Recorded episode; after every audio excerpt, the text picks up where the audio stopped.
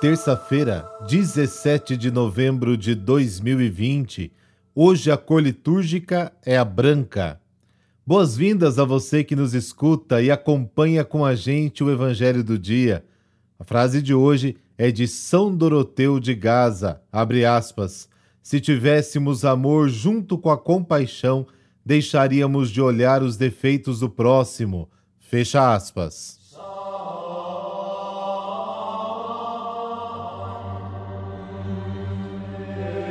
Comecemos o nosso dia nos consagrando a Nossa Senhora, em nome do Pai, do Filho e do Espírito Santo. Amém. Minha Rainha, minha Mãe, eu me ofereço inteiramente a Ti.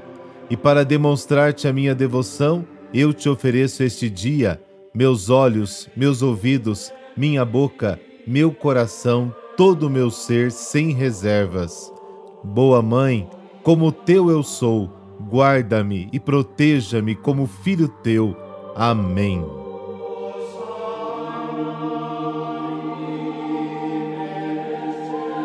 No Evangelho de hoje, chegamos ao fim do caminho que começou lá no capítulo 9 de Lucas. Durante a viagem, ninguém sabia direito para onde Jesus estava indo. Tudo o que sabiam é que a parada final era Jerusalém. Agora, Jesus entra em Jericó a cidade das palmeiras, no Vale do Jordão. Foi nessa cidade que terminou a longa jornada do Êxodo, de 40 anos pelo deserto. O Êxodo de Jesus também acaba ali.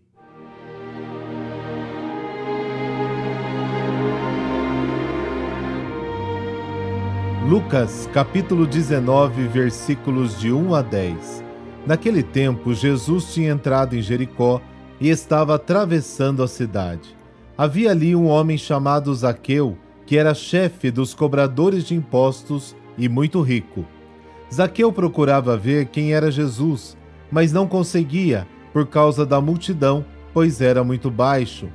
Então ele correu à frente e subiu numa figueira para ver Jesus, que devia passar por ali. Quando Jesus chegou ao lugar, olhou para cima e disse: Zaqueu, desce depressa, hoje eu devo ficar em tua casa. Ele desceu depressa e recebeu Jesus com alegria. Ao ver isso, todos começaram a murmurar, dizendo: Ele foi hospedar-se na casa de um pecador. Zaqueu ficou de pé e disse ao Senhor: Senhor, eu dou a metade dos meus bens aos pobres, e se defraudei alguém, vou devolver quatro vezes mais. Jesus lhe disse: Hoje a salvação entrou nesta casa, porque também este homem é um filho de Abraão. Com efeito, o filho do homem veio procurar e salvar o que estava perdido. Palavra da salvação, glória a vós, Senhor.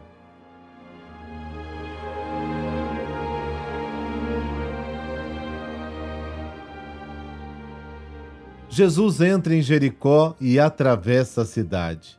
Publicano era quem cobrava impostos públicos sobre a circulação de mercadorias. Isaqueu era o principal cobrador de impostos da cidade. Era rico e muito ligado ao Império Romano. Os cobradores de impostos eram também odiados pelo povo. Mas Zaqueu quer ver Jesus. De estatura baixa, ele corre e sobe numa árvore e espera Jesus passar. Ele quer muito ver Jesus. Ele quer algo mais. E no caso dele, um dos mais ricos da cidade, subir na árvore é porque não estava nem aí com o que os outros iriam dizer. Zaqueu queria ver Jesus, mas foi Jesus quem o viu primeiro. E não apenas isso, deseja ardentemente visitar a casa do publicano.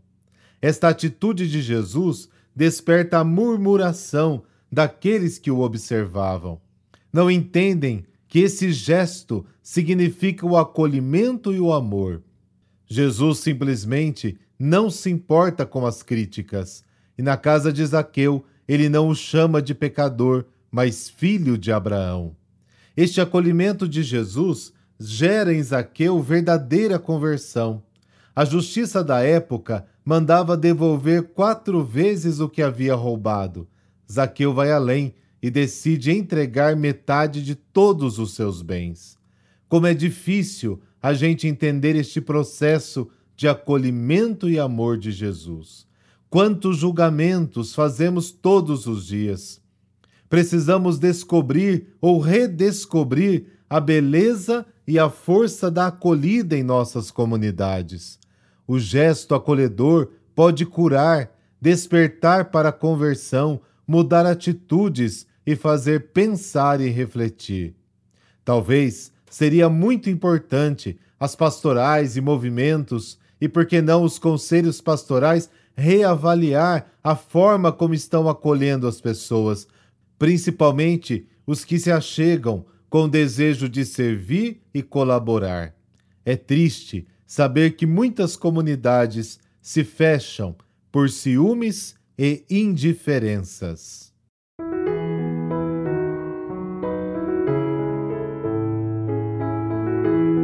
Hoje é dia de Santa Isabel da Hungria. Isabel da Hungria era princesa, foi rainha e se fez santa. Nasceu no ano de 1207 e, desde o nascimento, já foi prometida em casamento para o príncipe Luís da Turíngia. Cresceu e foi educada junto com o marido.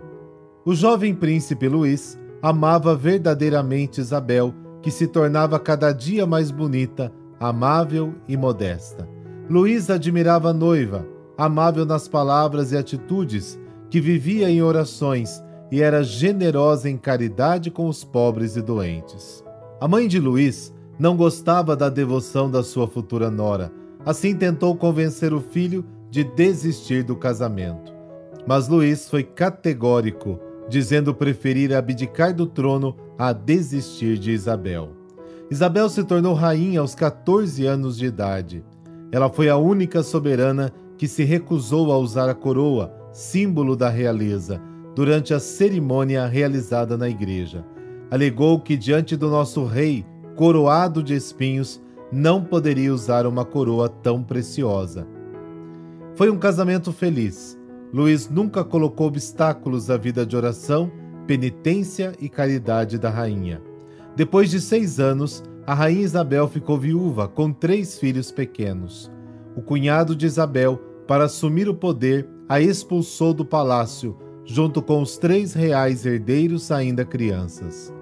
Isabel ingressou então na Ordem Terceira de São Francisco e se dedicou à vida de religião e à assistência aos leprosos no hospital que ela própria havia construído. Mas, graças à ajuda dos amigos do seu esposo, Isabel voltou ao trono. Isabel da Hungria faleceu no dia 17 de novembro de 1231, com apenas 24 anos de idade, sendo canonizada quatro anos depois. Por intercessão de Santa Isabel da Hungria, dessa a bênção de Deus Todo-Poderoso, Pai, Filho, Espírito Santo. Amém. Uma ótima terça-feira para você.